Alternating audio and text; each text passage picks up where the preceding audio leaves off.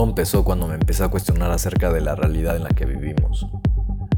Pareciera que es una obra de teatro. Todos tenemos papeles establecidos desde que tenemos conciencia. Es como si las personas que estuvieron antes escribieran lo que tenemos que hacer.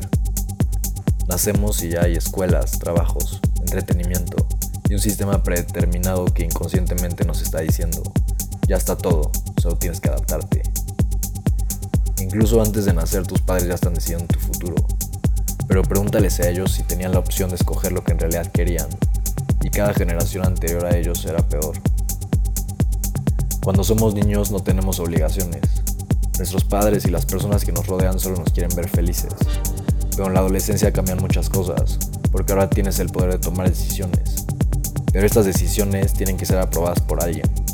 Pero en realidad tú no estás decidiendo, ese alguien está diciendo por ti y solo te da opciones porque no tienes poder sobre ellos. Tal vez ahora ya no recuerdas cosas que antes anhelabas y pensabas diario. Esos sueños ya se esfumaron. Pero el problema no es que no hayas cumplido esos sueños, porque durante esa etapa quieres hacer muchas cosas. El problema es que poco a poco se esfuma esa energía creativa que tienes dentro de ti, porque tu mente entiende que no puedes decidir y ni siquiera intentar lo que anhelas, porque en tu subconsciente se queda grabado que no tienes el poder de crear lo que quieres. Pero llegamos a una edad en la que ya somos completamente responsables de nuestras decisiones. Y ya solo vemos esas personas como personas, no como autoridad. ¿Qué pasaría si a partir de este momento solo te dejaras guiar por tu intuición? Porque sé que aún vive en el fondo de ti ese niño interior que solo quiere ser feliz. Y recuerda que nuestras decisiones son las que van a determinar el futuro de la humanidad, no las decisiones de esa autoridad esclava a un sistema. Porque nadie nos va a decir que no podemos. Despierta y el mundo será tuyo.